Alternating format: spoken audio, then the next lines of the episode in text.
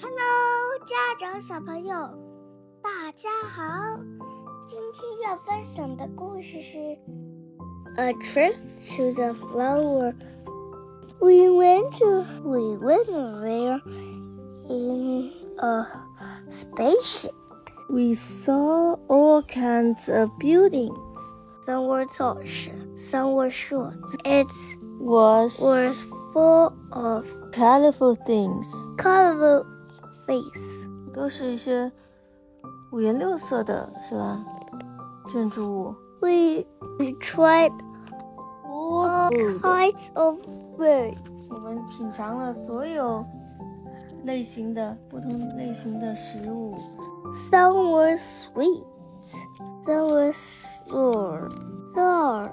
嗯 It was full of nice flavors.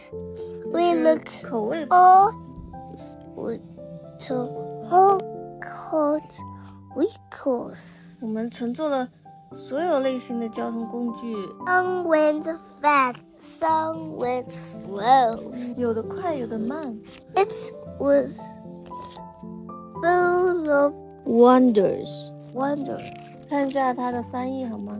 好，我们乘坐宇宙飞船到达那里， 我们看到了各种各样的建筑，有些高，有些矮，它们都是五颜六色的。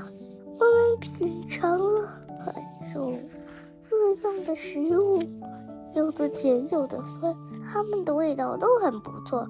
我们还乘坐了各种各样的交通工具，有的快，有的慢，这里真神奇。你们可以猜个谜，这个译文让你们是让你们猜谜的哟。小朋友们，感谢你们收听欧文每天最新的少儿故事和双语中英文绘本故事，别忘了点赞和订阅哦。这里是陪伴你快乐成长的小小熊故事屋，我们下期再见。